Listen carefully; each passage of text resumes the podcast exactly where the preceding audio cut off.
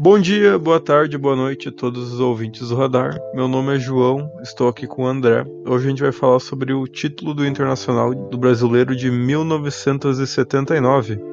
O último título brasileiro do Inter também foi o único na história em que um clube ganhou de forma invicta.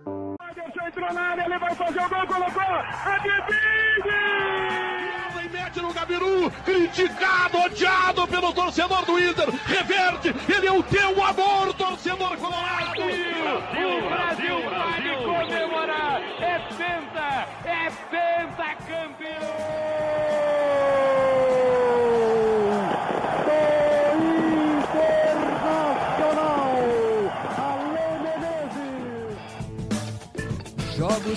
Históricos. verdade, foi o, primeiro e único título que um time brasileiro uh, conquistou de forma invicta. Uh, vale lembrar que o, que o Inter, em 78, teve uma queda inesperada para o Guarani, com o famoso ataque Capitão Careca e Bozó. Lembrando que o Careca, esse que eu citei, é o Careca aquele que depois jogou no Napoli, com Maradona, teve uma grande atuação, inclusive em Copas do Mundo. Esse torneio de 1978, para a gente já iniciar os trabalhos, 1979, para a gente já iniciar os trabalhos, ele foi disputado em apenas 98 dias. Ele é o mais curto campeonato da história. Ele teve a primeira, segunda e terceira fase e semifinais e finais. Lembrando que teve 94 clubes, que eram divididos primeiramente em 80, em, de, 8 grupos com 10 times. Na segunda fase eram classificados os melhores 44, depois eram acrescentados 12 clubes, 6 de São Paulo e 6 do Rio de Janeiro. Para a próxima fase, a terceira fase, os 14 melhores, e aí uma, uma curiosidade, os campeões de 1978, Guarani, e o vice-campeão, Palmeiras, eles entravam na terceira fase, dando uma, um gás a mais nessa, nessa terceira fase, que já isso já uh, invadia o mês de dezembro. Vale lembrar que o Internacional teve um ótimo desempenho, além, claro, por ser invicto, mas o Inter disputou 23 partidas, sendo que entrou em campo em 22, porque ocorreu um WO contra o Atlético Mineiro, e nesses, nesses, 22, nesses 22 jogos, o Inter teve 15 vitórias, 7 empates, marcou 40 gols e teve 13 gols sofridos, num saldo de 27. O Inter que tinha um dos melhores ataques e também uma das melhores defesas. Além disso, o Internacional teve quatro principais contratações para a disputa do Campeonato Brasileiro. Foi do goleiro Benítez, do lateral esquerdo Cláudio Mineiro, do meio esquerda Mário Sérgio e do atacante Bira. O goleiro Benítez veio do Palmeiras, o lateral esquerdo Cláudio Mineiro veio do Corinthians para a disputa do Brasileirão e o Mário Sérgio veio do Rosário Central da Argentina e o Bira, centroavante, veio do Remo para substituir o Dario. Uh, o Internacional teve um ótimo desempenho nesse campeonato, muito por causa do seu melhor jogador uh, da história, tanto em qualidade com, quanto em imagem, que era o Paulo Roberto Falcão. E o Internacional, como a gente vai destacar agora, uh, João, ele teve uma fase final com times assim tradicionais, que era o Palmeiras, o Vasco e o Curitiba, e conseguiu de forma até difícil enfrentar o Palmeiras nas semifinais depois, na, na final, uh, o Inter teve mais tranquilidade para vencer o Vasco. É, exatamente, André. Uh, o Internacional, né, na última fase de grupos, foi uma fase de grupos difícil, né? Com o Cruzeiro, que tinha um time espetacular na época, o Atlético Mineiro também, e o Goiás. O Inter consegue, né, ficar em primeiro nesse grupo e vai à semifinal contra o Palmeiras. O Inter, no momento que enfrenta o Palmeiras, ele tinha um, um, um histórico muito ruim contra né, o, o time de São Paulo. Eles tinham se cruzado em 1967, em 72, 74 e em 78. E em todas as vezes perdeu, né? Nunca havia vencido. Tanto que em 78 o Inter foi eliminado, né? Na semifinal do Campeonato Brasileiro pelo próprio Palmeiras, no ano anterior. Porém, nesse reencontro, o Inter conseguiu uma vitória de 3 a 2 em São Paulo. Foi basicamente a classificação por Inter garantida ali, né? Conseguir vencer do Palmeiras fora de casa foi foi basicamente o que deu gás, né? Assim, para os jogadores pensar, pô, a gente venceu o Palmeiras fora, a gente conseguiu finalmente derrotar eles, agora é só caprichar no Beira-Rio e ir para a final. E no jogo de volta no Beira Rio, que foi até curiosidade, né? O jogo foi apitado pelo José Roberto Wright. Ficou muito infame, infâmia dele né, por eventos futuros, sem relação com esse jogo, porém ele era o, o juiz. O Inter empata 1 a 1 contra o Palmeiras no Beira Rio e consegue sua classificação para a final contra o Vasco. Na final, praticamente conquista o título no Maracanã, né? Esse o, o Vasco de 2 a 0 no Rio, dois gols de Chico Espina. Porém, vence de 2 a 0 no Vasco e aí, jogo no Beira Rio é um jogo festivo, né? A chance de Inter, do título escapar era quase zero. O Inter lota o Beira Rio e conquista o seu título no dia 23 de dezembro de 1979. E também curiosidade, né? Foi o 23 jogo do Inter no 23 dia de dezembro. Aí o número 23. Verdade.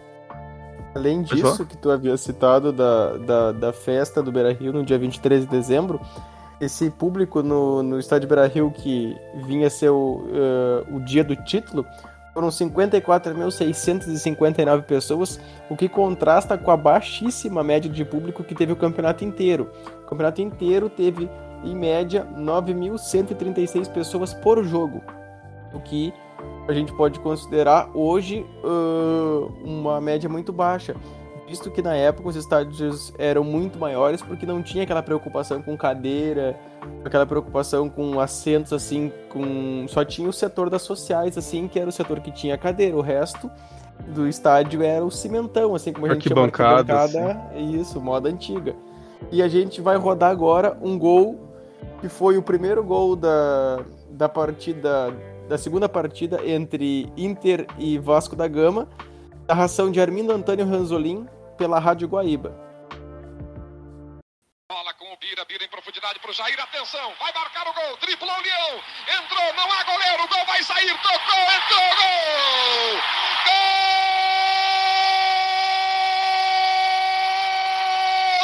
Gol Internacional! Tricampeão brasileiro de futebol!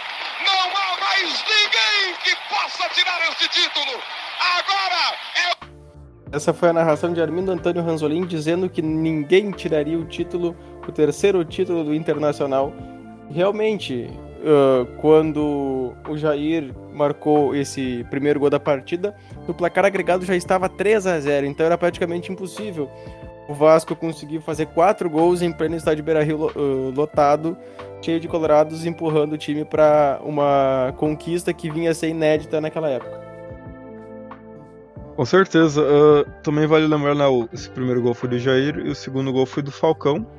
E o Falcão, né, ele mesmo que não jogou a primeira partida. Ele estava machucado, acabou saindo machucado contra o Palmeiras na semifinal, então ele assistiu né, pela televisão o jogo no Rio de Janeiro. Porém, no jogo de volta mesmo, ainda, ainda sentindo dores, ele foi pro campo e conseguiu o segundo gol da partida, né? O Inter aí vence no placar agregado de 4 a 1 do Vasco e conquista seu terceiro título nacional do Campeonato Brasileiro. Lembrando que o time titular do Inter, treinado pelo glorioso Enio Andrade, que é um dos maiores técnicos aqui do Rio Grande do Sul, tinha como time base Benítez no gol, João Carlos, Mauro Pastor, Mauro Galvão, o mesmo Mauro Galvão que jogou posteriormente no Vasco, Seleção Brasileira, Grêmio, com currículo vasto. Nessa época, Mauro Galvão tinha apenas, eh, tinha apenas 17 anos, ele não havia, não, não tinha ainda a, maior, a maior, maioridade e muitas vezes ele tinha que pedir autorização para sua família para conseguir viajar, visto que iria sair do estádio do estado uh, de avião. Cláudio Mineiro na lateral esquerda, no meio campo Batista, que era uh, um reserva de luxo nos, no bicampeonato de 1975 e 76. Falcão e Jair no ataque, Valdomiro, Bira e Mário Sérgio. Mário Sérgio que veio contratado do Inter, ganhou o Brasileirão e logo após saiu para jogar uh, no exterior. Técnico Enio Andrade. Exatamente. Uh, também ainda vale comentar esse título né, do, do Inter, o fato de ter sido no dia 23 de dezembro se dá né, pela, pelo fato do calendário antigamente ser muito diferente e pelo Campeonato Gaúcho, por exemplo, se terminou em 20 de setembro, foi a final, né? Acho verdade, que até foi combinado, esse, deve ter sido combinado esse dia aí, né, pela é importância pro estado. Porém, né, como campeonatos estaduais se estendiam muito naquela época.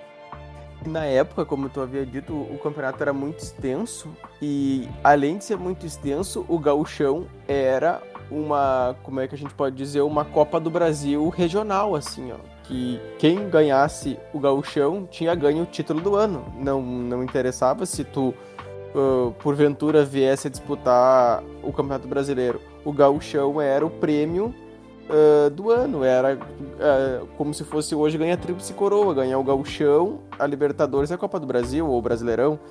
Entendeu? Uh, na época o gauchão tinha um valor muito maior do que se dá hoje. Claro que, agora, que a qualidade técnica diminuiu, poucos jogadores saíram do interior do estado, como na época saíram alguns bons jogadores, depois vieram fazer parte tanto de Grêmio quanto de Inter, mas principalmente do Inter, uh, na época, alguma que outro, algum que outro destaque dos times do interior eram contratados.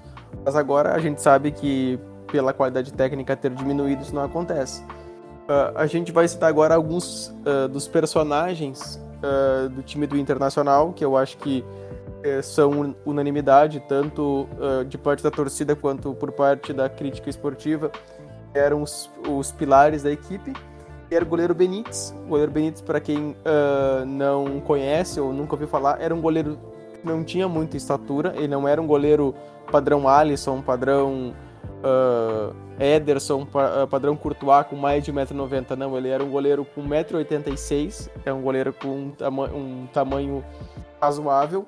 Ele era paraguaio, jogava na seleção paraguaia, até jogou a Copa de 74 pela seleção.